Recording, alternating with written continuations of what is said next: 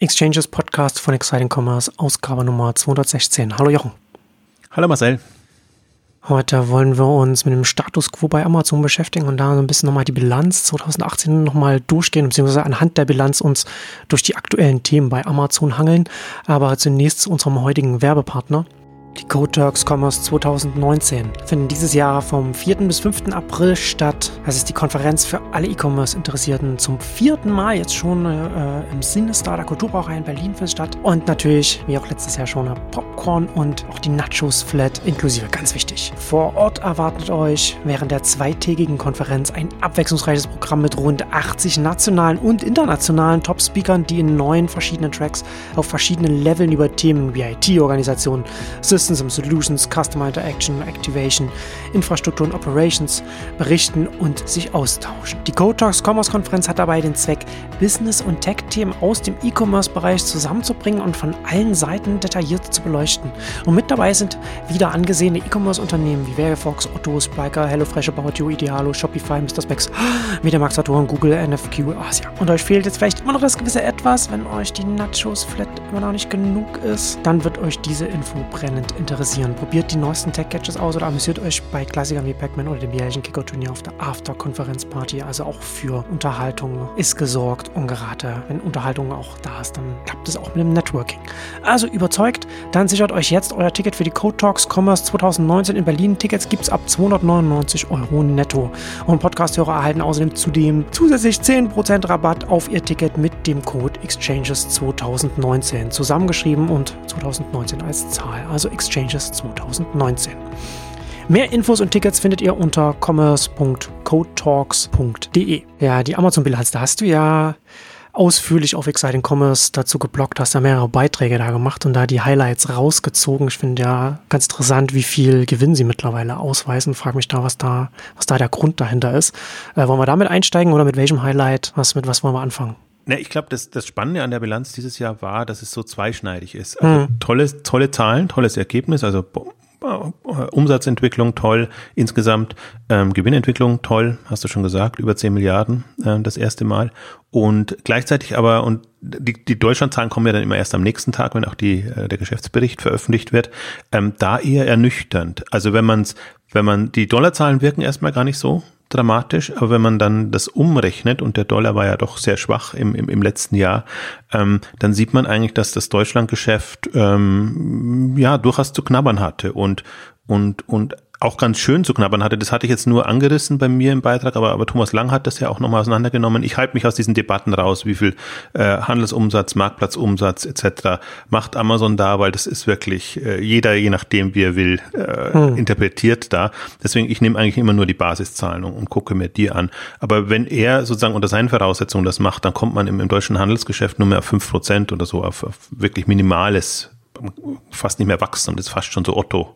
Ja. Äh, äh, also dass man, dass man sich fragt, geht das jetzt in, also das Deutschlandgeschäft im Speziellen, aber das Handelsgeschäft an sich äh, einer Sättigung entgegen, was nichts verwunderlich wäre bei den äh, Umsatzdimensionen, bei denen Amazon ist, ähm, oder ist das einfach jetzt eine Schwächephase, also sprich dem Wetter? Mhm. 2018 geschuldet. Ähm, also darüber kann man zumindest jetzt mal diskutieren. Und ähm, ich finde das auch eine sehr sehr ähm, spannende Debatte, weil ich gerade, ich meine, das letzte Jahr war ja, wenn man auch die Börsenentwicklung mal anguckt, war ja wirklich ein, ein Hype-Jahr erstmal, die erste Jahreshälfte für Amazon, einfach um das Ding auf die Billiarde ähm, hochzubekommen. Ähm, und dann ist es quasi wieder ja, implodiert, ist es ein bisschen über, übertrieben, aber, aber zurückgegangen. Und ähm, diese, diese, also das ist für mich äh, sehr irrational, sozusagen die, die, die Euphorie, die dann immer da ist, einerseits, ähm, und ähm, dass man, dass man, also jetzt an der Börse und, und in der Branche, dass man auch so denkt, Amazon wäre jetzt das Ultimative und das wäre jetzt gesetzt, speziell im Handelsbereich. Und ähm, deswegen suche ich nach Indikatoren, weil meine Hypothese einfach ist, dass es dass, dass Vielfalt das Thema weiter ist. Es wird starke Player geben, aber es kann keinen einen nur dominierenden geben. Hm. Und das ist eigentlich auch das alles, was jetzt in den letzten Jahren ja passiert ist, die ganzen Plattformen, die aufgekommen sind. Es sind Alternativen entstanden und, und, und neue Möglichkeiten. Und die, die Frage, also können wir alles heute noch thematisieren, aber die Frage, die sich bei mir jetzt bei den Amazon-Zahlen stellt, rutscht Amazon nicht in eine ähnliche Frage rein wie, wie eBay? Äh, ab, ab einem gewissen Punkt, dass man halt eine, eine Sättigung erreicht und mit seiner bestehenden Klientel arbeitet und dass man dann sich eigentlich überlegen müsste, wie erfinde ich mich wieder neu? Äh, und auf dem hohen Niveau ist das gar nicht so einfach. Ähm, also die Themen, die jetzt hier anstehen, sind, sind mobile aus meiner Sicht, die, wo jetzt eigentlich jetzt der Effekt erst so kommt und ob die Frage sein wird, ist eBay mobile ready, würde ich jetzt mal sagen, also als kann es die Marktposition verteidigen. So rum würde ich es formulieren. Mobile Ready ist es auf jeden Fall. Es ist mit die stärkste App in, in dem Bereich. Aber kann es eine ähnliche Rolle spielen in einer Mobile-Welt, die jetzt noch nicht Alexa getrieben ist? Das muss ich da einmal einschränken, weil äh, natürlich, wenn man daran glaubt, Alexa ist alles und nur mehr Sprachsteuerung, dann ist äh, das ist Amazon bestens gerüstet. Ähm, aber wenn man sich überlegt, da kommt ein Wish jetzt hoch, da kommen andere hoch ähm, oder kommen die ganzen Asiaten mit, mit wirklich sehr mobile getriebenen hm, Anwendungen hoch. Mhm. Also da gehe ich bis 2025 einfach davon aus, dass wir da noch sehr viel äh, Bewegung erleben werden. Und meine Frage ist eigentlich immer so, wer, wer gewinnt bis dahin? Also das sind so alles so Gedanken, die mir hm. durch den Kopf gehen, wenn ich diese Zahlen sehe. Ja. Und das war jetzt eigentlich nur so ein bisschen, um anzureißen, welche Themen eigentlich gerade spannend sind. In dem Zusammenhang musste ich da gerade an so zwei Themen denken, die ich ganz interessant finde, die ich äh, regelmäßig bei Amazon nachdenke. Das ist zum einen das, was sie mit Prime machen und zum anderen das, was sie mit den, was sie mit ihren eigenen Hausmarken, mit ihren Private Labels machen. Bei beidem habe ich so ein bisschen den Eindruck, dass sie da stark auf kurzfristige schauen und weniger auf das langfristige. langfristige ne? Also zum einen mit den Hausmarken, zum Teil natürlich äh, andere Marken äh, und, und, und Händler da haben vor den Kopf stoßen und damit das langfristige Marktplatzwachstum vielleicht in Gefahr bringen. Und bei Prime wiederum sich zu sehr auf die Stammkunden konzentrieren und zu weniger auf Neukunden. Also zum Beispiel, was ich sehr interessant finde, was man jetzt auch hier in Deutschland immer öfter beobachten kann, ist, dass es auf Amazon Produkte gibt, bei denen sie sagen, die sind für Prime-Kunden reserviert. Also das kann man, wenn man nicht Prime-Kunde ist, kann, gibt es Produkte, die man kann, kann man gar nicht mehr kaufen. Also das, das finde ich schon eine interessante Richtung, die sie da einschlagen. Und da ist halt schon die Frage, was ist da die Überlegung dahinter? Ist das, sind das dann tatsächlich nur mit mittleres Management, das da seinen eigenen Bereich optimiert, ohne auf das, auf das Ganze zu achten. Also, dass da irgendwie so ein Missmanagement vielleicht schon auf einer strategischen Ebene stattfindet. Oder aber hat man bei Amazon gesehen, okay, wir kommen hier in den gesättigten Märkten für uns an so eine Wachstumsgrenze und müssen uns jetzt ein bisschen umorientieren Richtung an der einen Stelle mehr Margen, also bei, Haus, bei den Hausmarken auf der anderen Seite mehr auf Stammkunden konzentrieren, weil es schwieriger wird, neue Kunden zu gewinnen. Also ich wundere mich da auch. Also das ist genau die Frage, die ich mir auch stelle und, und zumal ich als, als Nicht-Prime-Kunde, der ja auch hin und wieder mal bei, bei Amazon bestellen möchte, einfach feststelle, das ist eine wirklich schlimme äh, Shopping-Erfahrung oder wie, ja, ja. wie auch, also wenn, wenn man das Passwort verwenden muss. Du weißt, es ist da, aber es wird, es wird dir vorenthalten. Es wird ähm, mir vor, also bei den Produkten aber auch noch ein anderes Beispiel. Ich habe hab versucht, Anfang Dezember Produkte zu bestellen, also nur Bücher oder, oder irgendwas, also so eher so Kleinigkeiten, bekommen dann eben angezeigt, das wird dir erst nach Weihnachten geliefert, wenn du nicht Prime-Kunde bist. Also das ist und, und in, in dem Amazon-Universum ist das alles schlüssig und, und macht Sinn. Nur denke ich mir dann, okay, wenn ich jetzt eben nicht Prime-Kunde bin und die Penetranz ist ja extrem groß, also die möchten dich ja mit aller Gewalt in, in, in den, Prime-Kreis reinbekommen, aber es gibt ja Gründe, warum man nicht Prime-Kunde werden möchte oder kann. Hm. Aus Amazon-Sicht wahrscheinlich nicht, aber äh, und, und wenn man dann das miterlebt und, und einfach sieht, ähm, wie also das ist, das ist ja wirklich, Anfang Dezember kann man ja nicht sagen, das ist jetzt, äh, Weihnachtszeit ist komplett ausgebucht, sondern es ist quasi so, ähm, wir haben wichtigere Kunden als dich oder generell Wichtigeres zu tun hm. und ähm, bleib uns gestohlen jetzt erstmal, ist so die, die, die, die Idee, die man dann bekommt. Und das sind lauter so, so Punkte, die man bekommt. Wir haben es zum Teil im Rückblick auch ähm, an, anklingen lassen, also dass man halt, dass da Amazon zum Teil schon Dinge macht, wo man sich fragt, warum, also das, das ist eher abschreckend und oder andersrum formuliert, das bietet einfach anderen Chancen. Ja, und vielleicht um noch zu sagen, warum es anderen Chancen bietet. Ne? Also Amazon schafft ja nicht einen positiven positiven Anreiz, Prime-Kunde zu werden, sondern eher einen negativen Anreiz. Ne? Also etwas vorzuenthalten und das soll dann der Anreiz sein, Prime-Kunde zu werden. Und das ist für mich halt auch diese, diese Entwicklung, die ich, die ich verfolge, weil das ist, ist ähnlich bei eBay eben auch passiert, dass du, also intern kannst du es verstehen, weil du die Margen erhöhen musst, weil du die Gewinn äh, etc. alles erhöhen musst oder Cashflow bei Amazon, je nachdem, was welche Kennzahl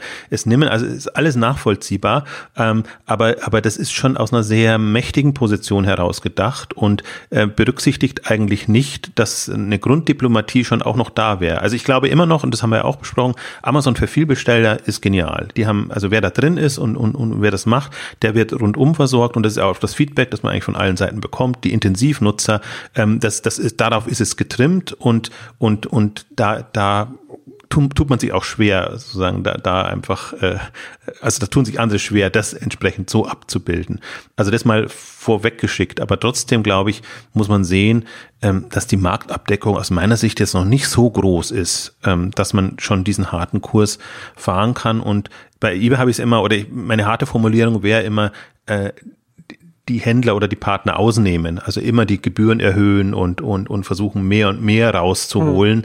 ähm, äh, aus aus also wenn es eben durch organisches Wachstum nicht mehr geht. Und das ist finde ich was so eBay so ein bisschen das Genick gebrochen hat, die natürlich mit den Kennzahlen dann gut dastehen, aber die einfach an der Wachstumsdynamik überhaupt nicht mehr teilhaben. Und so ähnliche Tendenzen sehe ich eben gerade auch bei Amazon und ähm, frage mich, also ich sehe sie aufkeimen, sagen wir mal so. Ich sehe sie jetzt noch nicht im, im, im, ja. im, im Großen, aber, aber da, da man eben ja das eBay-Beispiel gesehen hat und kennt und ja auch nicht sie hätte vorstellen können, dass, dass sich eBay da so, so im Grunde von Amazon die Butter vom Brot nehmen lässt, ähm, ist das durchaus eine, eine Frage, mit der man sich befassen kann, ähm, aus Marktsicht ohnehin. Also weil man sich ja fragt auch, wie groß kann denn Amazon werden und welche Rolle kann das auch ähm, dauerhaft ähm, haben. Und ich glaube, also ein anderer, andere Gedanken, die ich mir noch mache, ist auch diese Amazon ist jetzt als Universalist gesetzt und als, sagen wir, Multispezialist für bestimmte Themen, wo man sagt, da gibt man am liebsten, sprich Bücher oder, oder, oder vielleicht Medienprodukte ähm, zu Amazon.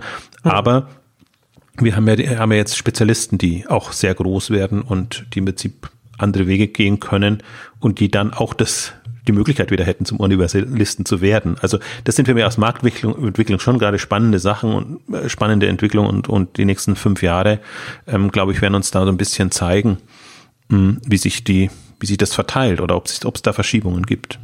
Ja, das ist ja vielleicht auch die, das ist ja auch interessant, so aus Branchensicht das zu beobachten, ne? auch dann für so Universalisten, die natürlich sehr, sehr groß werden können, ne? weil ja kann Amazon groß ist, wo da die Obergrenze ist im, im Markt.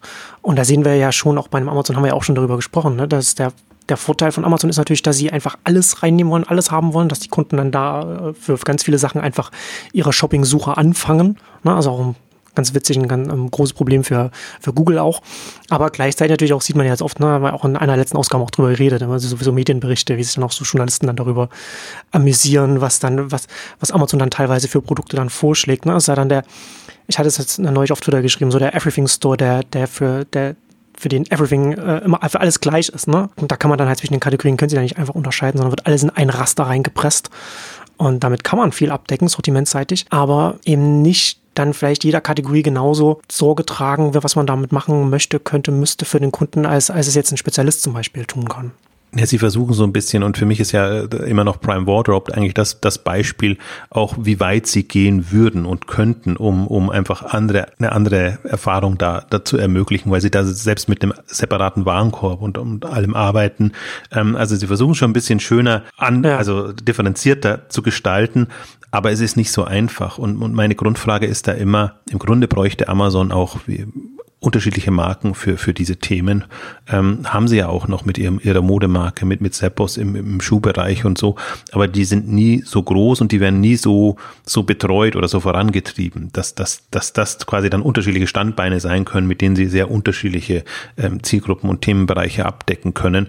Also insofern ist das, ja, das, das, das wird jetzt spannend sein zu verfolgen, ob das, ähm, ob das jetzt einmal ein Jahr war mit einem Ausreißer nach unten, wo man es aber halt sehen kann und was eigentlich auch dazu äh, animiert, motiviert, sich diese Gedanken zu machen, oder ob das nur, ob das vorübergehend war. Also das Interessante ist ja, wenn man sich mal die US-Zahlen anguckt und die Gesamtzahlen anguckt, die sehen natürlich besser aus, weil, weil Whole Foods da jetzt zum ersten Mal reinwirkt.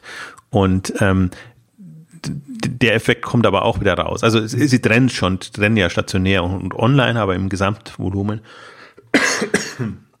Umsatz ist das dann doch ähm, ähm, eine Dynamik noch da, die anderswo nicht da ist. Und das, was mich, ich habe dem, dem auch nochmal nachgegangen, auch wenn man sich ja überlegt, was, um so Umsatzsprünge hinzubekommen, was muss Amazon da alles machen? Weil sie müssen ja, wenn sie Übernahmen haben, das war jetzt eben Whole Foods, über 10 Milliarden Umsatz haben und ähm, sie haben jetzt da, witzigerweise, hat mich total gewundert, dass sie Amazon Business in den Unterlagen nicht so drin hatten. Weil die haben ja auch hm. mal so eine Liste von, was ist ja. allen Jahr passiert. Und im 2017 war ja Amazon Business so ihr, ihr großes Thema. Hab dann bewusst nochmal nachgeguckt. Ähm, sie haben schon Pressemitteilungen zu Amazon Business rausgegeben und haben da auch eben kommuniziert, dass sie auf zwölf Monatssicht da schon bei 10 Milliarden Dollar Umsatz sind. Ähm, und das ist ja da schon drin in diesem Wachstum. Und das hm. wird ja tendenziell auch ins, ins also kommt bisschen Handel und, und Marktplatz, je nachdem, wie sie, wie sie es halt fahren, ähm, rein. Und dann denke ich mir, wow, wenn, wenn solche Dinge in diesen Dimensionen, und das wächst, ist ja explosives Wachstum, das gibt es zwei, drei Jahre jetzt und ähm, ich meine, die brauchen nur wenige ähm, Unternehmen, die das nutzen und haben dann riesige Umsatzvolumina. Aber ähm, also das ist schon eine, eine Hausnummer und dann denkt man sich, ah, wo fällt das jetzt, also sticht das irgendwo raus? Nee, sticht gar nicht raus. Das, das geht irgendwie so unter und ist ein Riesengeschäft, das da im, im klassischen Handelsbereich entstanden ist. Also hat mich, hat mich dann eben nochmal interessiert, auch wie das, also also erstmal die Grundfrage, warum, warum taucht das nicht auf? Die, die, promoten das bei jeder Gelegenheit, weil sie da ja noch äh, vertriebsseitig Markt generieren müssen. Äh, warum blenden sie das komplett ähm, aus? Hab mich gewundert und, und dann tatsächlich das, das Volumen. Und ähm, ich war ja auch auf dieser Londoner Veranstaltung, wo sie ihre Innovationsthemen vorgestellt haben. Und da haben sie eben auch ähm, über, über Amazon Business gesprochen und eben sogar mit, mit Partnern. Also da hatten sie zwei Partner dann dabei, die das, die davon geschwärmt haben, wie man es halt äh, so macht. Also das ist ja durchaus ähm, im Fokus und da versuchen sie eigentlich sowohl unternehmensseitig als auch dann witzigerweise ähm, äh, wie heißt äh, nicht Regierung, äh, also die ganze Verwaltungs, also im, im Verwaltungsbereich versuchen sie da auch äh, voranzukommen. Ist regulatorisch zum Teil gar nicht so einfach, aber vielleicht England, USA noch noch besseres Thema. Aber sie haben da explizit Leute angesetzt drauf, die einfach diesen Markt entwickeln und die versuchen, die, die, die umzutrimmen, also Richtung Amazon ähm, zu drehen und denen eine, eine günstige, bequeme Einkaufsmöglichkeit ähm, zu bieten. Also das sind alles so, wenn wir jetzt uns nur mal auf das, das Handelskerngeschäft konzentrieren, alles so Themen und Fragen, äh, die man sich stellen kann. Aber wir machen, wir reden Amazon jetzt gerade schlechter als es ist. Ja, das, es ist ja nach wie vor äh, Jammern auf sehr, sehr, sehr hohem Niveau. Das muss man schon dazu sagen. Es geht ja, glaube ich, auch ein bisschen, auch ein bisschen darum, also habe ich den Eindruck, dass es auch dir immer darum geht, zu zeigen, dass jetzt Amazon kein, kein unbesiegbarer Riese ist und kein unfehlbares Unternehmen, wie es oft hingestellt wird, das jetzt irgendwie den ganzen Handel verschluckt, sondern einfach, dass es auch ein sehr erfolgreiches, sehr innovativ agierendes und Unternehmen ist, das auch an vielen Stellen alles richtig macht. Aber das heißt ja nicht, dass ein Amazon keine Fehler machen kann und, oder auch sich strategisch vielleicht falsch orientieren kann betone oder versuche das auch deshalb herauszuarbeiten, weil natürlich alle Analysen immer das Gegenteil behaupten, weil ja, die natürlich genau. immer sehr vom Ist-Zustand und von der Vergangenheit und von der Dynamik ausgehen, aber nie äh, eine, eine Zukunftsperspektive machen und auch nicht diese Dynamiken versuchen abzubilden, sondern einfach sagen, Amazon macht jetzt, ist ja immer die äh, 50 Prozent vom Onlinehandel gehört Amazon. Ähm, also finde ich schon, äh, ja, kann sein, mag sein, aber dann ist ein Teil Marktplatz dabei. Das sind dann doch wieder unabhängige Händler. Und äh, B ist, ist das einfach vom Onlinehandel. Also, und wie viel ist noch nicht online? Also das. Was Gesamthandel, genau. Ja, also das sind alles, deswegen, das ist momentan die, die, die, die Branchenanalyse allgemein hat sich äh, entwickelt von dahin, dass erst Omnichannel das ultimative Thema ist und ohne das geht nix und dann wird rausgearbeitet, dass Omnichannel das Gewinnermodell ist, ähm, Winning Model, um den ehemaligen Media Saturn-Chef nochmal noch mal die Ehre zu erweisen. Das ist böse. Und Und, und dann, ähm, jetzt, wo man sieht, das hat nicht geklappt, ja. ähm, ist, ist Amazon eigentlich, also nur Amazon, witzigerweise, da wird nicht gesehen, dass da ein Zalando hochgekommen ist, dass da hm. in den USA ein Wayfair äh, äh, kommt, dass da die ganzen Amerikaner da sind, sondern versucht man sich einfach zu machen. Dann fragt man mal kurz die Amazon-Umsätze oder die, die, die Bedeutung ab. Und das ist dann quasi so der Ist-Zustand und dann wird das Horror-Szenario aufgemacht. Jetzt Amazon ist es und du hast eigentlich gar keine Chance, das zu machen. Was gleichzeitig auch dazu führt, und das finde ich deswegen auch, also das finde ich doppelt äh, fatal, weil man natürlich sagt, du hast keine Chance und Amazon heißt ja gleichzeitig, du musst, wenn, dann musst du mit Amazon machen. Dann musst du Marktplatzhändler werden oder das machen. Also das heißt, man, man, man treibt, es ist Self-Fulfilling, man treibt hm. äh, dann auch noch den, den Handel oder, oder die Hersteller auch noch in die Richtung. Und, und man weiß jetzt, so aus meiner Sicht oder aus unserer Sicht, glaube ich, weiß man genau, dass das eine Übergangsphase ist. Es sind halt jetzt, also es ist einer großer durchgekommen, äh, ein eBay hat es halt nicht ganz so geschafft, ist aber trotzdem noch mit einer der dominierenden Player.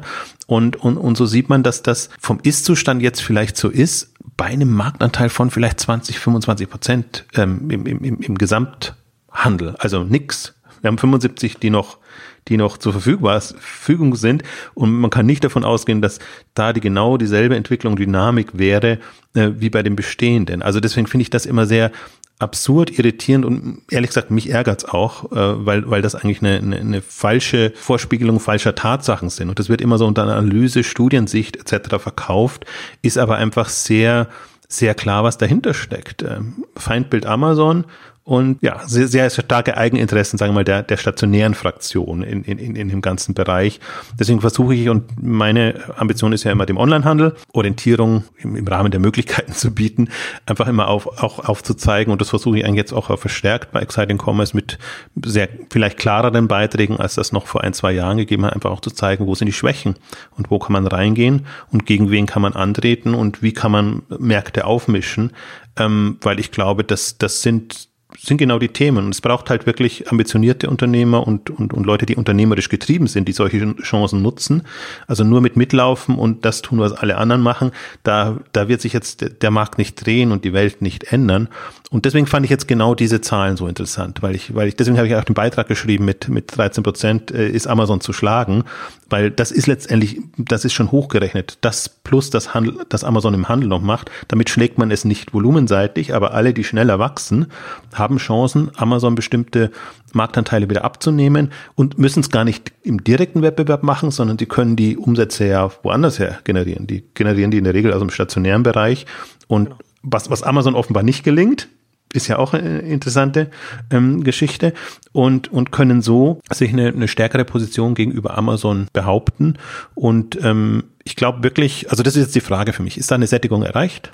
bei Amazon und das sind immer noch Milliarden Umsätze, die da pro Jahr dazukommen. Das darf man nicht, nicht vergessen. Das ist nicht so, dass, dass Amazon jetzt äh, am Boden liegt und, und Nee, aber der, der, der Kontext wird da halt leicht übersehen, ne? der größere Marktkontext. Ja, genau. Also und deswegen spannende Phase gerade. Anderer spannender Aspekt, äh, finde ich zumindest, sind die, sind die Werbeeinnahmen, die ja jetzt doch äh, rasant wachsen, vielleicht nochmal so ein bisschen für, für die, die äh, Dynamik nochmal zusammenfassen. Im dritten Quartal äh, ist es im Vergleich zum Vorjahresquartal, sind die Over also, äh, wo die Werbung wird ja, wird ja immer noch in den anderen Korb mit reingeworfen, aber wird natürlich da jetzt mittlerweile den Hauptanteil da haben. Also im dritten Quartal um 122 Prozent gegenüber dem Vorjahresquartal gewachsen, im vierten Quartal jetzt äh, um 95 Prozent gegenüber dem Vorjahresquartal. Und du hast es ja dann nochmal schön in der, in der Grafik nochmal gezeigt und hast ja auch einen Beitrag nochmal gemacht, dass jetzt auf das andere jetzt bei über 10 Milliarden liegt. Und das ist ja schon ganz klar. Also da sieht man schon jetzt schön auch da die Dynamik, ne, wie das jetzt langsam so nach oben geht. Und das ist halt auch so was Naheliegendes, gerade für so einen großen Marktplatz, das heißt eine zusätzliche Einnahmequelle zu haben.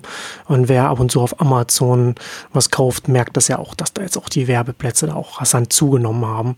Das ist auch einfach naheliegend, ne, die Reichweite da auch zu monetarisieren natürlich einen Lösstrom aufzumachen. Ganz sinnvoll. Und das, das finde ich schon nochmal spannend, gerade was das dann auch so an, an Dynamiken hat. Also nicht nur für einen, für, einen, für einen Google und so weiter, sondern dass er da jetzt hier quasi wirklich so eine neue Handelswelt da auf dem Marktplatz da, da entsteht, die einfach da darauf basiert, dass gerade in, in den gesättigten Märkten wie in den USA zum Beispiel viele Leute äh, auf Amazon anfangen zu suchen, selbst wenn sie noch nicht Prime-Kunden sind. Und wenn man Prime-Kunde ist, dann geht man in der Regel sowieso nicht mehr irgendwo anders hin.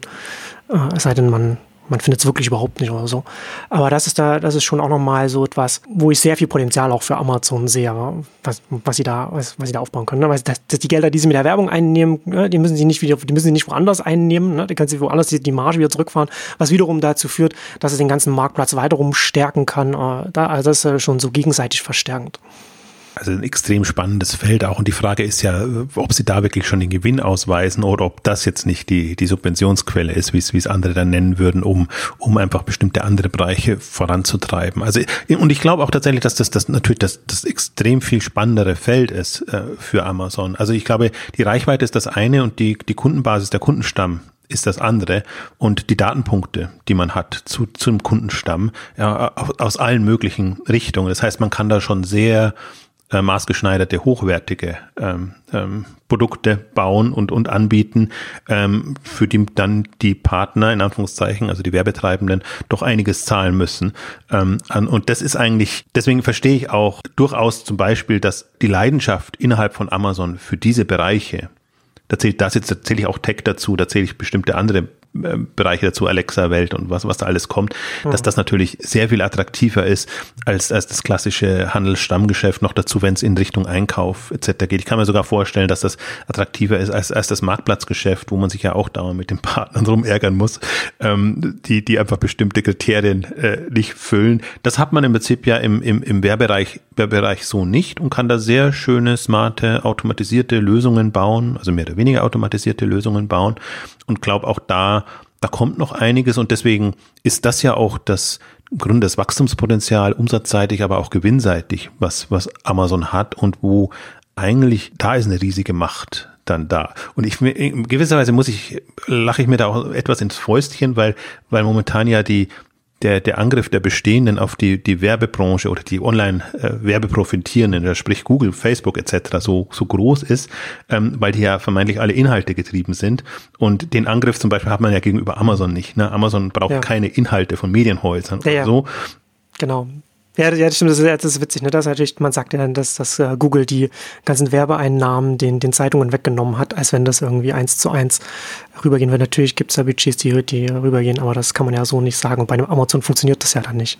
Nö. Und also, und dass das hm. nahe liegt, also wenn Leute eh schon Produkte suchen und, ja, und, und irgendwie genau. so in dieser, dieser Welt sind, dann die, die entsprechenden Angebote zu machen, ist, ist klar. Und ich sehe es, also bei, ich finde bei Amazon, ich meine, jetzt haben sie es noch nicht explizit ausgewiesen. Ich hatte mich, ich hätte eigentlich gedacht, ab fünf Milliarden sollten und müssten die das machen. Hatte ich so gehofft drauf. Und da sind sie hm. jetzt ja klar drüber gesprungen, aber sind sie schon über der 10 Milliarden. Also ich weiß nicht, wann genau sie das ausweisen. Die, die, die Webservices haben sie dann irgendwie bei 5 Milliarden ausgewiesen. Also offenbar gibt es da noch andere Kriterien, da werden sich Bilanzspezialisten, äh, werden, werden das besser wissen.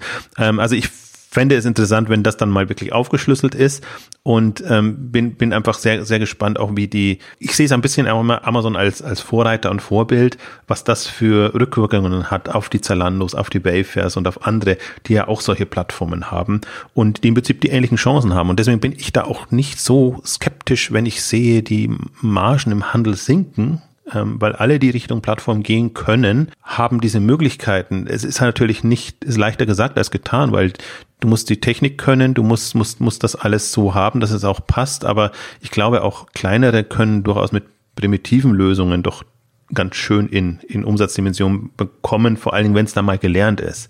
Wenn, wenn auch die, die Markenhersteller oder auch Drittanbieter dann einfach sagen, okay, ich brauche nicht das schöne, tolle redaktionelle Umfeld, ja. Das ist eh schon, glaube, hm. das ist eh schon gegessen, sondern ich, ich, ich positioniere mich da, wo ich hm. Traffic oder was auch immer bekomme, dass dann auch der Switch hier passiert. Ja, das ist auch nochmal, ja, stimmt. Das ist eine, das ist eine interessante Überlegung, das stimmt. Das hat, das hat natürlich dann auch so strukturelle äh, Auswirkungen rück, zurückwirken auf die ganze Branche. Ne? Wenn natürlich ein Hersteller schon intern auch Prozesse aufgebaut hat, um auf einem Marktplatz wie einem Amazon zu werben, dann ist natürlich die Schwelle, woanders zu werben, äh, sehr viel geringer. Also auf einem anderen Marktplatz, bei einem anderen, äh, im anderen Markt, äh, Handelsumfeld zu werben, nochmal sehr viel geringer. Und dann hat man natürlich dann auch Learnings und so weiter. Und dann kann es auch wieder so Mittelsmänner geben, dann auch für, für so etwas. Hm, das ist interessant, ja. Also ich glaube auch, dass, dass, dass halt dann ähnliches passiert, wie, wie, wie in dem Marktplatzumfeld passiert ist. Also das genau, also deswegen habe ich auch gerade, war so Tradebyte und so was war gerade aus meinen Gedanken, ne? dass auch im, im Werbe, ja. also im, im Marktplatz-Werbesektor das, das ähnlich passiert. Also, zum, also bei, bei Amazon passiert es ja schon, ne? dass so ganz viele Dienstleister rund um Amazon-Werbung und Optimierung und so weiter sich aufbauen. Und dann, wenn das dann mehrere Marktplätze dann auch machen, dann gibt es, also da entsteht ja ein Ökosystem drumherum dann um diese ganzen Praktiken. Absolut. Also ich glaube halt eben sehr stark, es muss ein Pionier geben, der das macht und vorbereitet und natürlich leider in Anführungszeichen wird das dann auch der stärkste Player wahrscheinlich sein, weil er den Vorsprung hat. Aber durch die Pionierleistung ähm, bekommen einfach andere ja so eine Art Blaupause, wie sie wie sie es dann machen hm. können oder sollten. Das muss nicht der ultimative Weg sein. Ich bin da eher so auch immer der Skeptiker, dass ich sage, jeder muss so seinen eigenen Weg finden. Aber nichtsdestotrotz, äh, es, es werden werden Dinge Grundsteine gelegt und ähm, für mich ist immer noch das, das, das eins der Phänomene jetzt auch in den letzten 10, 15 Jahren einfach dadurch, dass die, die Professionalisierung, wenn ich es jetzt mal so nenne, ähm, in jeglicher Form, das war zuerst im klassischen Online-Handelsgeschäft, das war dann im Marktplatzgeschäft, ähm, kommt jetzt in diesen Zusatz-Services-Einnahmen. Und für mich fällt das auch, also Werbung an sich ist für mich jetzt gar nicht so sehr das Spannende, sondern wenn man das ganze Spektrum Services, alternative Erlösströme etc. Ähm, aufmacht. Deswegen hatte ich das auch in dem Beitrag äh, mit, mit 13 Prozent des Amazon zu schlagen noch mit reingenommen. Einfach nur mal nur so eine grobe Liste. Und ich habe es jetzt auch im Nachgang nochmal, also ich habe so ein bisschen aus, aus den Unterlagen herausgezogen, aber wenn man sich nochmal Gedanken macht, man kommt inzwischen auf Dutzende von Möglichkeiten, wie man alternative Einnahmen, äh, zusätzliche Erlösströme sich ähm, sichern oder aufbauen kann. Ähm, also deswegen ist auch ähm, bei mir trifft das Argument nicht, äh, irgendwie der Handel leidet deshalb, weil die Marge immer sinkt, weil die Preise immer noch unten gehen. Ähm, also ich glaube, wer wirklich online getrieben arbeitet und, und, und, und aus der Welt kommt und das vorantreibt, ähm, der, der muss abseit so viele Potenziale sehen, wie er an, an zusätzliche Einnahmen kommt. Und dann sind wir aber wieder in der Debatte, ähm, muss es immer Größe sein oder ist Größe alles? Und bei, bei dem Thema einfach eine Mindestgröße mhm. notwendig ist, um eine Relevanz zu haben, um das dann entsprechend voranzutreiben. Deswegen bin ich da durchaus immer noch ein Verfechter ähm, von Größe für solche ähm, Strategien, weil ich einfach sehe, das erleichtert es dem Einzelnen, aber auch in der, in der Wettbewerbssituation ähm, der ganzen Online-Handelswelt, um da wirklich ähm, voranzukommen. Und das sind halt alles Themen, die die hat der klassische Handel nicht so. Also der war auch kreativ, Regalplatzierung, Werbekostenzuschüsse und was es da alles gibt, ähm, äh, da in die Tasche der Partner ähm, zu, zu langen, ähm, auch jenseits der Marge. Aber natürlich sind die Möglichkeiten online nochmal um, um einiges, einiges größer. Und äh, da Amazon da so fantasiereich ist und eben auch weiter schön testet und, und macht, ist das echt ähm, also das sind so Themen, da mache ich mir überhaupt gar keine Sorgen. Also wenn es um kann Onlinehandel profitabel arbeiten äh, geht, das ist aber man muss umdenken. Das, das ist mein, meine Problematik ist dann immer, wenn man es aus einer reinen Handelssicht betrachtet, dann hat Onlinehandel keine Zukunft. Das, das muss man so sagen, weil die Marge sinkt, äh, du machst keine Gewinne damit, ähm, also bist du zum Scheitern verurteilt. Aber wenn man es aus einer Online-Sicht und aus einer Online-Welt her betrachtet, dann denkt man sich, wow, Wahnsinn, da ist noch so viel an, an Potenzial da und man sieht halt auch, wer die, ich meine, man muss sich nur mal die Umsätze von, von Facebook und Google angucken. Dann weiß man, welches Potenzial da ist, dass es zu holen gilt. Und das ist ja erlösseitig Werbung. Ne? Also dass er dann auch, das muss man dann auch mal, darf man auch nicht vergessen, also natürlich in, von der Produktseite sehr innovativ, aber erlösseitig geht es da ja um, sind ja reine, sind ja reine Werbegeschäfte. Und ja, natürlich, ne, also das ist natürlich, ähm, Software ist sehr viel formbarer als der stationäre Regalplatz. Und deswegen gibt es natürlich sehr viel mehr Möglichkeiten online, was man da ausgestalten kann. Auch, äh, auch was die Erlösströme angeht. Also deswegen, äh, also vielleicht Werbe, ja, also da, da haben wir, glaube ich, gerade erwähnt, quasi doch über 10 Milliarden jetzt, ähm, das, das zum, zum ersten Mal. Aber es ist ja nicht so, dass die anderen nicht auch noch mitsteigen, also sprich die Marktplatzerlöse, die ganzen Serviceeinnahmen, also Webservices ohnehin. Also Webservice ist ja ein Riesengeschäft ähm, und das ist auch der Gewinntreiber momentan. Ähm, das, was den Gewinn schmälert, ist eigentlich nur in Anführungszeichen das internationale Geschäft. Und da fällt natürlich auch immer ähm, Indien mit rein, äh, wo sie extrem viel äh, investieren und investieren müssen, damit ihnen das, das da nicht so geht wie in China mhm. dass sie dann am, am, am, äh, am Ende blöd dastehen oder nichts haben. Man sieht ja ohne, ich meine, die, die, die Debatte Indien ist ja auch gerade eine, eine sehr interessante, ja, die absolut. quasi es Marktplätzen nicht mehr erlauben, selber Händler zu sein. Ja, ähm, was, halt, was halt für Amazon bedeutet, gerade so Hausmarken, ne? kann, äh, kann, es, kann es da nicht mehr verkaufen, auch der Alexa und so weiter. Ist natürlich auch so ein Protektionismus, ne? also gilt nur für ausländige Marktplatzanbieter da in Indien, aber äh, ja auch nochmal eine interessante Regulierung des Onlinehandels auf jeden Fall. Ja, kann man machen, aber da gibt es ja so viele Hintertürchen. Also dann macht man halt unabhängige Gesellschaften oder, oder keine Ahnung, wie man das dann, dann baut. Also ein Katz-und-Maus-Spiel wird es dann, ja klar. Ja, also das, das ist schon schwierig. Vor allen Dingen, ich habe mir dann, ich, hab, ich musste dann stutzen, weil wir haben ja auch die Serup-Ausgabe gemacht oder generell die Hypothese ist ja, wer kann erfolgreich, erfolgreiche Marktplätze und Plattformen aufbauen? Und meine Hypothese ist nach wie vor, nur wer wirklich gut der Händler ist und auch eine gewisse Handelserfahrung mitbringt, ähm, hat die besten Karten. Ähm, jeder würde es gerne ohne machen, aber es gibt super wenige Beispiele, die das äh, machen und können. Wish wäre jetzt zum Beispiel so ein mit, mit aller Gewalt und Macht in den Markt gedrückter ähm, Player. Aber das ist eigentlich das eines der wenigen Ausnahmebeispiele. Alle anderen kommen aus einer Handelshistorie heraus und, und machen das auch mit oder müssen das eigentlich auch mitmachen, um, um, um da am Puls der Zeit zu sein. Und das ist ja auch alles etwas, was, was sich dauernd ändert und wo man auch schnell den Anschluss verliert und dann eben äh, ja von Hypothesen ausgeht, die nicht mehr so mit der Realität zu, zu tun haben. Also ich auch finde, finde auch das sieht man wieder bei, bei, bei eBay, die das natürlich hervorheben, dass sie sagen, sie sind der unabhängige Player ohne Handelskompetenz, also der ohne, wo der, wo der Handels, die den Händlern nicht Konkurrenz machen, so rum, äh, würde ich es formulieren. Ähm, aber haben da natürlich auch dann bestimmte Möglichkeiten nicht, um Umsätze zu generieren, um, um spezielle Aktionen und, und, und Themen zu fahren. Ähm, also deswegen ist das schon, äh, bin ich mal gespannt, ob sich diese indische Sicht durchsetzt. Ich glaube, unter Regulatoren ist das, äh, läuft man da offene Türen ein. Ähm, aber wir sind ja ohnehin gespannt, wie das alles ausgeht jetzt so in Europa und ja. Deutschland im Speziellen. Ich, ich finde es ja, ich finde es ja äh, als, als Gesetzgebung ganz clever, um der heimischen Wirtschaft da quasi einen Vorsprung zu geben. Mal gucken, wie sich das, sich das dann auswirkt. Und natürlich läuft man halt natürlich wieder Gefahr, ne, dass man dann letztendlich ein Flipkart, das dann Walmart gehört und so, ne? wie, wie, wie sind dann die Eigentümerverhältnisse und sowas. Aber das ist auch nochmal eine andere, noch ein anderes Themenfeld. Aber grundsätzlich finde ich das schon nochmal so regulatorisch schon spannend, dass man darüber nachdenken kann. Ähm, so ein nächstes Thema äh, über die Bilanz hat man ja schon auch gesehen, so die Übernahmen, wie viel sie da ausgegeben haben. Da, haben, hat ja Amazon, nachdem sie 2017 jetzt eher im Handelssektor übernommen haben, und Whole Foods, haben sie jetzt 2018 sich jetzt mal ein, ein äh, mehr innovativere Startups übernommen oder, oder, Unternehmen übernommen. Du hast es Smart Services genannt. Ne? Pillback haben eine Ausgabe dazu gemacht. Sehr spannend. Haben sie für 753 Millionen US-Dollar übernommen und äh, Ring hat, hat ihnen sogar 839 Millionen US-Dollar gekostet, was zeigt, äh, wie wichtig sie das Feld äh, sehen. Ja, und das sind muss ich es mal auch vor Augen führen, welchen Dimensionen das ist. Also ich glaube, ihr, ihr, das Videoportal fällt mir jetzt der Name nicht gerade nicht ein, ähm, was, was sie übernommen hatten, mal vor, vor ein paar Jahren, also dieses Gamer-Video. Äh, Twitch. Ähm, hm? Twitch, genau. Ähm, das, das war in einer ähnlichen Größenordnung. Ne? Also das, das war, das war immerhin schon Plattform und, und ja. also auch jetzt nicht wahnsinnig ja. umsatzstark.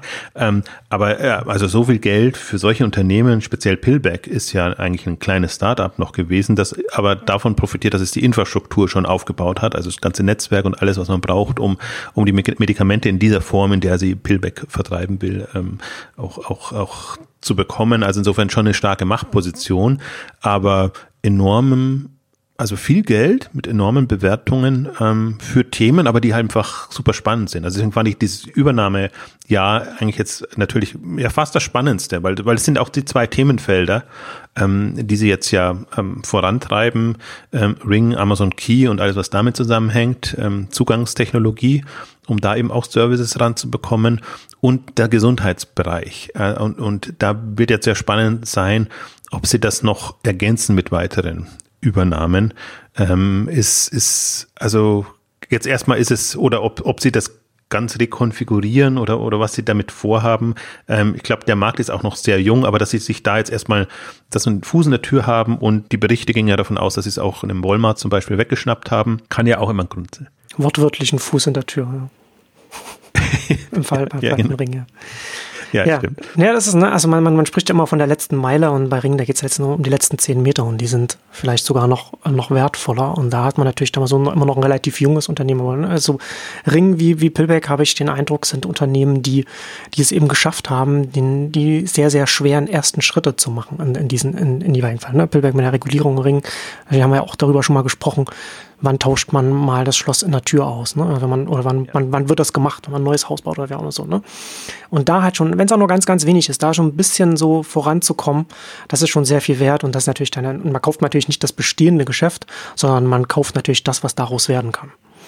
Eben, und ich glaube auch, dass das ist, sind genauso Übernahmen, wie wir halt bei, bei Facebook mal mit WhatsApp und, ja. und, und Instagram hatten, dass man jetzt noch gar nicht absehen kann, was daraus entsteht. Und wenn ich mir halt die Entwicklung von Amazon Key, ähm, Ring etc. angucke oder auch wie sich, äh, wie Amazon das positioniert als, als, als Zugangs Portal oder Möglichkeit oder Service ähm, auf, auf der einen Seite, aber halt auch für alles. Und Amazon hat ja schon sein Handwerkerportal oder seine, seine, seine, äh, ja, wie, nenne ich es, Serviceanbieter, äh, Dienstleister, die man dazu buchen kann zum Teil äh, zu Produkten. Also das ist ein Geschäftsfeld, das aus anderer Sicht schon aufgebaut wurde.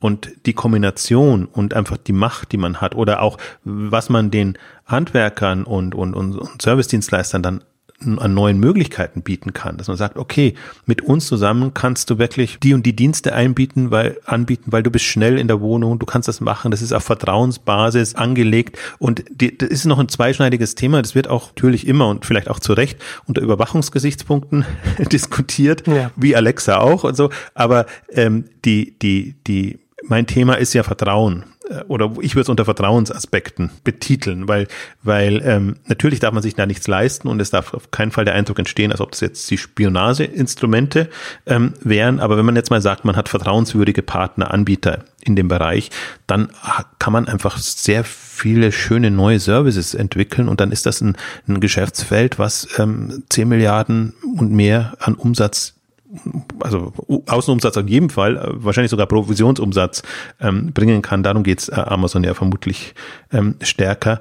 Und ähm, das ist deswegen ist das sehr faszinierend. Und wie du sagst, es werden jetzt die Weichen gestellt. Das ist jetzt kein Thema, was man auch von heute auf morgen macht, sondern das ist vielleicht in fünf, wenn es gut geht, oder eher in zehn Jahren, ist die Zeit und die Welt so reif, dass das zu machen. Also das ist für mich schon, deswegen fand ich das unter Übernahmesicht ein spannendes Jahr. Teilweise wurden die Zahlen auch schon in den Quartalsberichten äh, veröffentlicht, also zu, zu, welchem Preis es kam. Aber jetzt zum Überblick fand ich das nochmal sehr, sehr bemerkenswert, da einfach quasi, sind ja fast schon Milliardenübernahmen, knapp drunter, ähm, da zu haben in, in, in Bereichen, wo man dann auch sagt, okay, das sind auch, das passt irgendwie zu Amazon, das hat zwar nicht, nicht mehr und nur wenig und am Rande was mit, mit Handel zu tun, man kann Amazon Key noch als ja, Last Mile Zustellservice oder so sehen. So wird es ja eigentlich auch immer noch ähm, positioniert, aber das ist ja nur der die Spitze des Eisbergs äh, von, von, von dem ganzen Thema.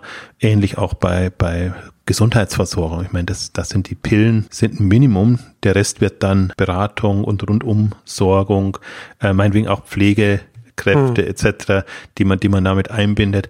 Also das ist schon, ist schon, ist schon sehr faszinierend. Also ich finde es vor allen Dingen auch deshalb faszinierend, glaube ich, weil, weil das sind ja Themen, die nicht per se von Amazon kommen, die Amazon aber aufgreift und für sich nutzt. Und deswegen, was mich daran fasziniert, ist, dass sie ja so sehr offenes Ohr haben müssen für das, was sich alles tut in den Bereichen. Oder du hast, glaube ich, jetzt auch, du hast, verfolgst das intensiver, was sie im Autobereich, selbstfahrende Autos etc. Hm.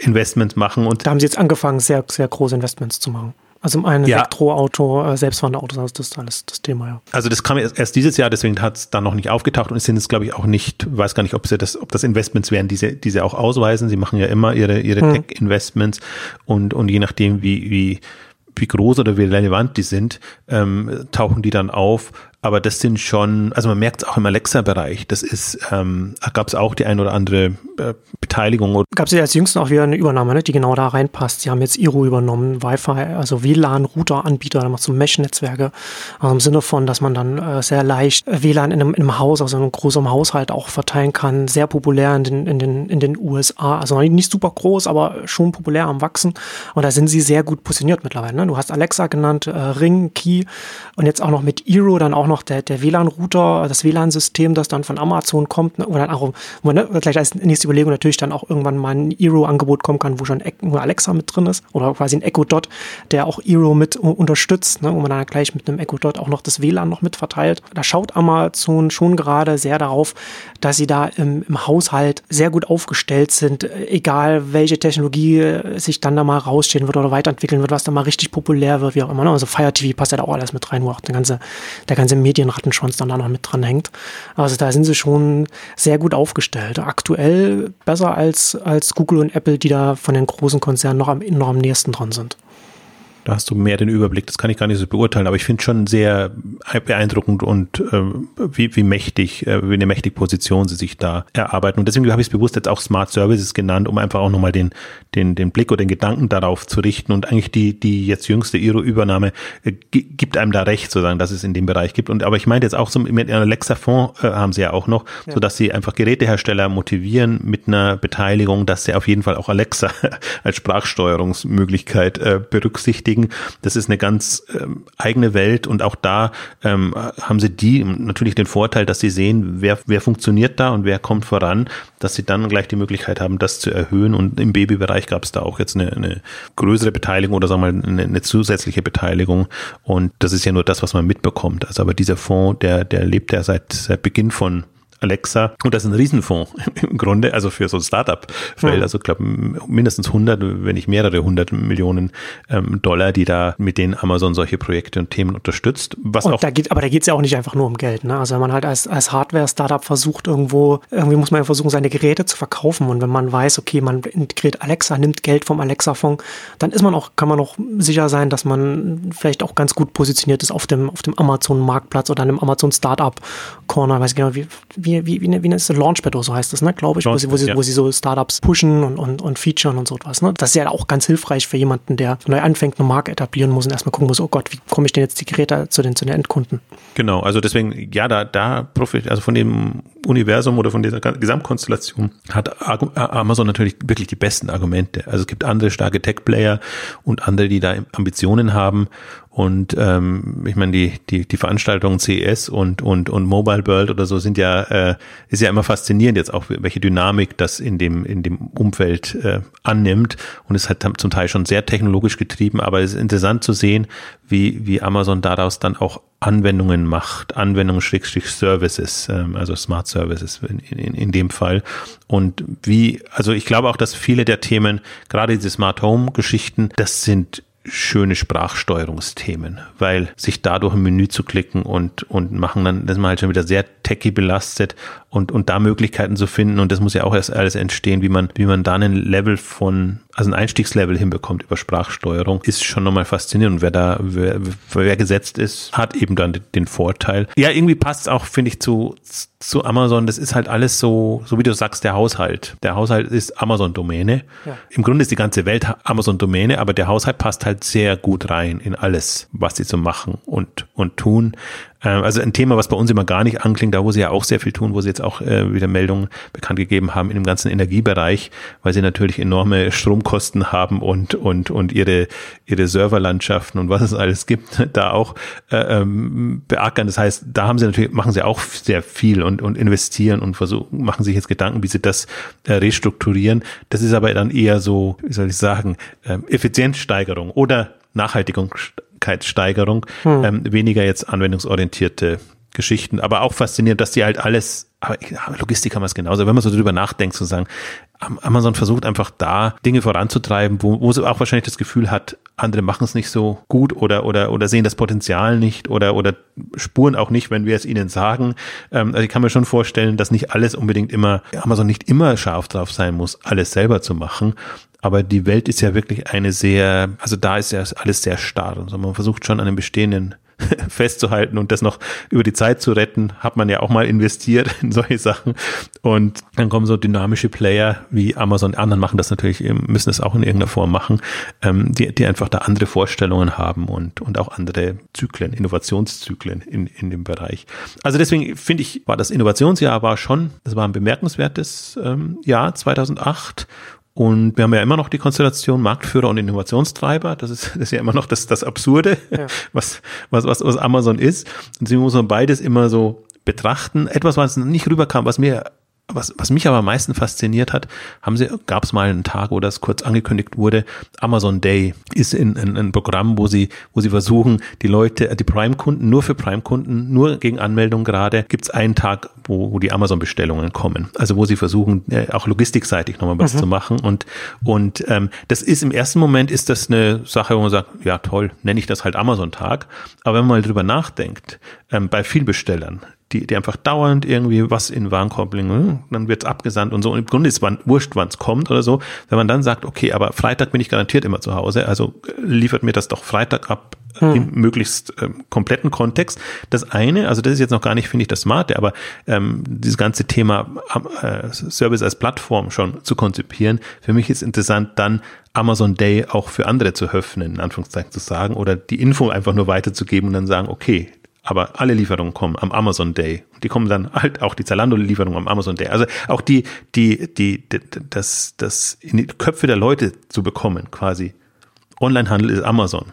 Das ist eine, eine, eine faszinierende Geschichte. Deswegen verfolge ich das jetzt mal so, so ein bisschen mit. Ich finde es jetzt im Grundansatz schon, also einfach genial, einfach und genial. Also jetzt kein Hochtechnologie-Thema, ähm, aber jetzt unter dem ganzen Logistikzustellung, Vielbesteller, ähm, einfach eine interessante Initiative, die, und glaube, was mich am meisten fasziniert, ist, dass die im Grunde vor allem das Amazon-Problem löst, aber den Kunden gut verkauft wird. Ja. Amazon muss natürlich seine Effizienz im Logistikbereich steigern. Ich glaube, je mehr sie in, in eigene Services, also sprich eigene ähm, Paketdienste etc. aufbauen, umso mehr werden sie da noch das Interesse haben, als da da die letzten, also das letzte rauszuholen, als wenn sie sagen, okay, ich habe da meinen Paketdienst, den zahle ich äh, pro Päckchen oder so und der gibt mir eh günstige Preise, dann muss ich da nicht groß äh, rumoptimieren. Also deswegen glaube ich, dass durchaus auch in dem Segment ähm, noch was kommen wird und ähm, wenn ich, also ich, ich trenne es wirklich so für mich, wenn ich sage, dieses Vielbesteller-Segment, was eigentlich ja der Markttreiber ist,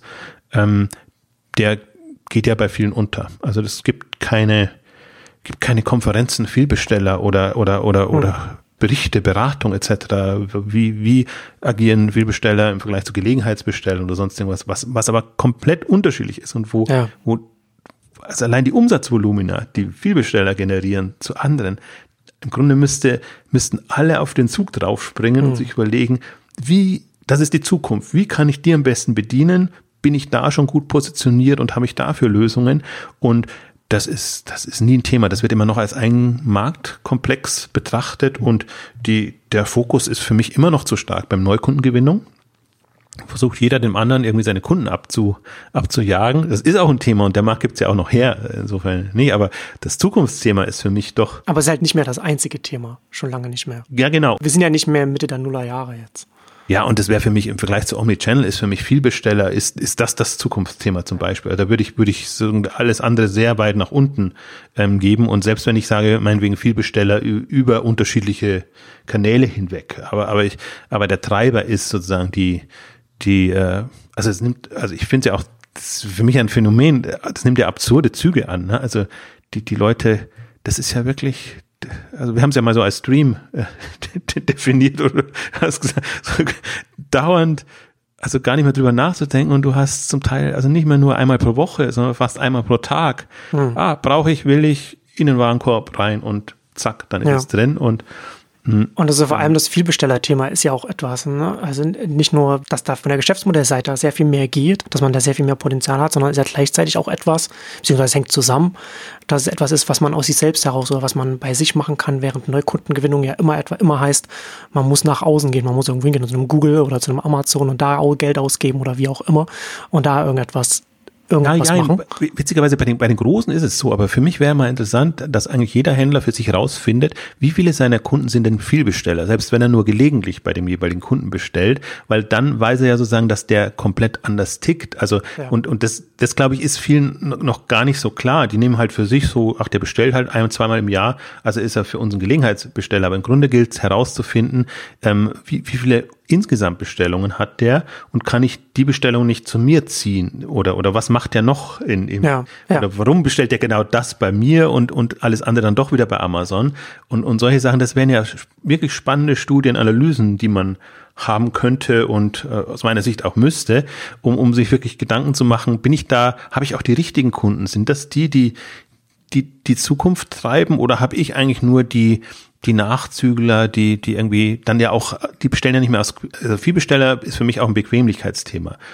Da ist das Bequemlichkeitsmoment viel, viel stärker. Hm. Ähm, bei den, bei den anderen ist eventuell nur die Schnäppchenjagd. Also war, ist bei den anderen, also das, das ist nicht, nicht so genau trennen, aber ich glaube schon, die, die halt nur über die Preissuchmaschine kommen, weil sie den günstigsten Preis haben wollen und wollen und dann ist er, landet er halt genau bei mir.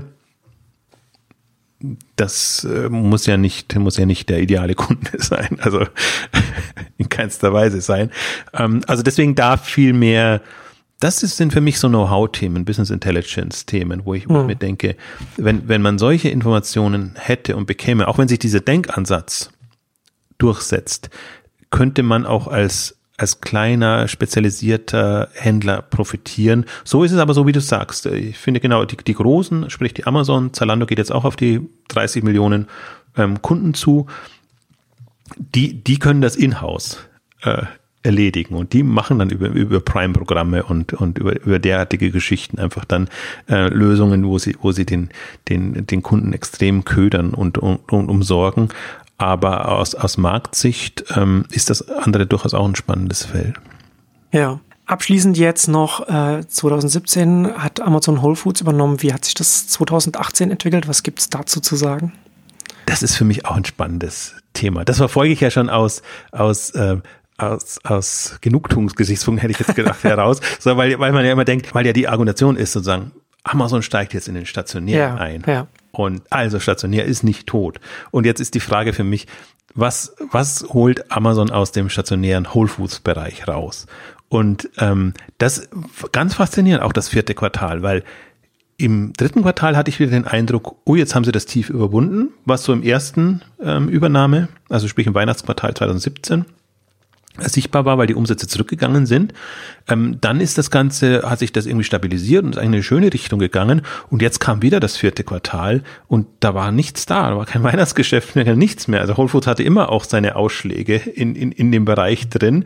Und jetzt ist für mich so die, die große Frage wirklich, und man hat jetzt da auch ja auch gehört, ähm, dass Amazon die Preise wieder erhöht oder Whole Foods die Preise wieder erhöht in, in dem Bereich. Also da haben sie natürlich sehr aggressiv jetzt versucht, das, das niedrigerpreisig zu positionieren, mit Prime zu koppeln und alles Mögliche zu machen. Mhm. Und mich wundert dann, und äh, da habe ich sehr viele Fragezeichen noch, also vielleicht hat jemand auch die Antworten, wäre ich sehr interessiert, warum das gerade im Weihnachtsgeschäft nicht klappt. Da müsste es ja am ehesten klappen, dass man sagt, mit, mit so einer Gesamtumsorgung äh, kommt, man, kommt man dahin. Und deswegen wird das jetzt sehr interessant und die Zahlen müssen sie jetzt auch noch so ein bisschen separat ausweisen. Und solange Amazon Go und die Books und all die anderen äh, stationären Komponenten noch nicht so groß sind, ist der Hauptumsatz dann eben von Whole Foods getrieben. Also wird man da jetzt sehr gut verfolgen können, ähm, wie das stationäre Geschäft unter Amazon vorankommt. Ähm, vor allen Dingen, wie sie es wahrscheinlich auch dann nur durch zusätzliche Filialen etc. vorantreiben können. Ähm, also das ist für mich ein sehr schöner Case, weil, weil er eben auch mal, also liefert mir auch im Prinzip Argumente, weil man sagt, okay, das ist ja immer Unterstellung sozusagen, ähm, ist, ist Offline-Handel tot oder in welchen Gesichtspunkten ist das tot? Warum tut er sich schwer? Aus meiner Sicht eben aus, aus Frequenz-Sichtspunkten, gar nicht, weil er, weil er ein qualitatives Problem hat, also dass die auf einmal schlechter wären als, als, als früher, sondern dass online einfach bequemer ist und deswegen tut sich, tut sich offline schwer. Und äh, die Frage ist jetzt, ob ein, ob ein Amazon und speziell in dem Food-Bereich das wieder hinbekommt. Und das war auch, jetzt war jetzt der erste Indikator, weil es war jetzt zum zweiten Mal hintereinander, was heißt zum zweiten Mal, es gab nur zweimal, äh, das vierte Quartal quasi, eins, was unter Whole Foods hm. Niveau lag. Ja. Und was, was wirklich, also es ist keine Saisonalität mehr so wirklich sichtbar in, in, in dieser Kurve, ist, ist total, also Phänomen, äh, irritierend und wirft sehr viele Fragen auf und, und äh, ähm, ich bin jetzt gespannt, wie, da, wie, wie sich das ähm, Thema weiterentwickelt. Was man auch dazu sagen muss, ist natürlich, dass Whole Foods sich jetzt zur Wachstumsbremse äh, entwickelt, weil das natürlich so ein großes Umsatzvolumen hat und da bekommen sie einfach keine 10, 15, 20 Prozent Wachstum hin. Das heißt, im, im Gesamt, Gesamtumsatzentwicklung tut einen, ihnen das eigentlich jetzt eher weh auf, auf lange Sicht. Ähm, aber das ist natürlich nicht der Grund, warum sie es machen. Und das ist, äh, also muss man gucken. Sie haben jetzt ohnehin das Problem oder die Herausforderung, dass sie Amazon Fresh, Whole Foods und Prime Now in irgendeiner Form in, äh, also in irgendeine Form bringen müssen, ja die wieder sehr Sinn macht. sehr verwirrend für Endkunden. Ja, absolut. Also ich war jetzt auch ja auch in den USA einige Zeit und habe mir dann immer die die Whole Foods Märkte angeguckt und beim Teil bei dem Teil ist Amazon äh, ist Instacart noch drin, was früher der hm. der Partner der Wahl von ja. von Amazon war. Ähm, beim Teil nicht mehr. Dann gibt's unterschiedlichste Abholservices, Lieferservices in dem Bereich. Interessant fand ich auch, dass das, das Prime Now bei Sprouts zum Beispiel rausgeflogen ist, was so einer der frühen Partner war und, und was auch, also hatte ich mir Samstage angucke, geguckt in so einer äh, Sprouts-Filiale und da, da war Hochbetrieb. Also die Partnerschaft ist dann zu, natürlich zu Bruch gegangen, weil klar, wenn Whole Foods Sprouts, die machen ähnliches und nur günstiger, ähm, in die Quere kommt, dann ist auch Prime Now nicht mehr so ein, un, universell einsetzbar für, für andere Händler. Davon hat Instacart ähm, profitiert, ja, also die ganzen Instacarts, DoorDash und wie sie alle heißen, die haben ja jetzt dadurch einfach nochmal ein Hoch bekommen. Was die jetzt an, an Kapital einsammeln konnten, Postmates, Postmates zählt auch dazu, ähm, und welche Chancen die jetzt auch nochmal haben. Also haben wir zum Teil in, in der, in der Grocery Shop Ausgabe auch, auch anklingen lassen. Also die sind natürlich jetzt auch, also haben wahrscheinlich erstmal einen Job bekommen, aber sind vertriebsseitig jetzt überglücklich, weil, weil alle ihnen quasi die Türen einrennen, ähm, dass, dass sie eine Alternative zu Amazon Whole Foods ähm, haben. Ähm, also insofern, das hat, das hat so viele Auswirkungen jetzt gehabt, äh, diese, diese kleine Übernahme in Anführungszeichen, diese kleine Verschiebung im, im, im Markt. Und ähm, ich bin noch nicht sicher, ob Amazon das mit Whole Foods hinbekommt in der Whole Foods Denke. Das hm. ist ja immer, also Amazon hat eine andere Denke, deswegen kann ich es nicht ja. eins zu eins so sehen. Aber äh, Whole Foods, ja, also in, Whole Foods als Whole Foods voranzubekommen, ähm, und ich habe ja auch, ich habe, ich bin ja dann doch immer, immer böse und habe ja auch den, den ein oder anderen Bericht mal zu Shop Talk geschrieben, auch, ähm, weil, weil da waren auch Amazon-Leute auf der Bühne und da merkt man einfach, äh, Amazon muss erst Handel lernen. Das ist halt nicht Amazons Domäne, dass man nur eine beschränkte Produktauswahl und noch, vor allen Dingen nur einen beschränkten Platz für Produkte hat. Das ist genau das Gegenteil so, zu Amazon, ja. Ja, genau. Und das war ja auch immer komplett ihre andere Philosophie. Wir sind Marktplatz, alle für alle. Mhm. Uns ist es wurscht und wir haben eigentlich gar keinen ja. Einkauf, sondern wir bestellen das nach, ähm, zu schönen Konditionen natürlich, was die Kunden wollen. Und jetzt haben sie einfach jetzt mal so ein klassisch, das klassische Handelsproblem. Auswahl, Platzbeschränkungen, äh, Nachfass, also äh, äh, Inventory, ähm, Probleme ähm, und, und, und solche Sachen. Also auch vor dem Hintergrund ist das ein äh, sehr also sehr spannend zu verfolgen, ob und wie sie das hinbekommen. Vor allen Dingen, wie sie das jetzt für, das haben sie bei all ihren stationären Aktivitäten. Deswegen bin ich da auch so skeptisch, ähm, dass genau Amazon das hinbekommt. Da würde ich so sogar sagen, da ist doch, da wundert mich auch immer so sagen, dass, dass den Aktivitäten Respekt gezollt wird vom stationären Handel, weil ich mir denke, ihr seid doch so viel besser und guckt euch doch mal irgendwie Barnes Nobles Buchladen an und dann guckt euch Amazon Books an. Also da ist doch, da muss man sich doch echt nicht verstecken bei bestimmten Themen. Das ist äh, also jetzt von vom organisatorischen. Das Problem ist die Frequenz. Ich betone es immer wieder. Wenn die Leute nicht kommen, dann kannst du noch so gut sein und kannst dann noch so schöne stationäre Konzepte überlegen. Geht nicht. Aber das, was ich finde, was Amazon im stationären Bereich macht, das ist hm, also da muss sich niemand verstecken. Das ist jetzt nicht so, dass, dass man da sagen könnte, da kommt jetzt die Revolution und das, das, das, das, das ist die Zukunft, das ist immer nur Trost. Natürlich, alle freuen sich, dass jetzt auch Amazon das macht und dass es offenbar nicht so falsch sein kann. Ähm, ich nehme jetzt mal Amazon Go aus, ähm, das, das ist so, so eine andere Welt, aber jetzt bei den klassischen, ihr Five-Star, nicht Five, ist ja gar nicht Four-Star äh, Shop, den sie gestartet haben, Amazon Books und Whole Foods auch. Also, hm. ja, verfolgen wir. Also 2019 wird jetzt nochmal also werden wir genau dieselben Themen haben, aber ich glaube, wenn wir uns in einem Jahr sprechen, werden wir genau die Punkte nochmal Revue passieren lassen. Also ist Amazon an einem Sättigungsgrad im Handelsgeschäft? Ähm, wo stehen die Innovationsthemen? Wie ist Whole Foods vorangekommen? Und ja, was kommt noch an, an, an neuen Themen? Also es ist schon, ich finde, das Interessante ist jetzt bei Amazon, dass, dass man, es, es gibt auch schon ein paar Baustellen oder, oder, oder, oder Problempunkte, die man beleuchten kann. Ähm, das ist wie du es gesagt hast, jammern auf hohem Niveau, aber für den Markt ist es relevant, weil das sind die Themen, die, wo, wo jetzt, also wenn man es so formulieren will, wo Amazon schwächelt, ja. wo, wo, der, wo der Handel aufhorchen sollte. Ja. Also speziell der Onlinehandel. Und das macht's, ähm, das macht sich sehr, sehr spannend. Genau, schönes Schlusswort. Vielen Dank an unseren heutigen Sponsor, die Code Talks Commerce 2019 vom 4. bis 5. April in Berlin da kommen wir jetzt zum Ende unserer großen Ausgabe des Status Quo bei Amazon. Vielen Dank fürs Zuhören und bis zum nächsten Mal. Tschüss. Tschüss.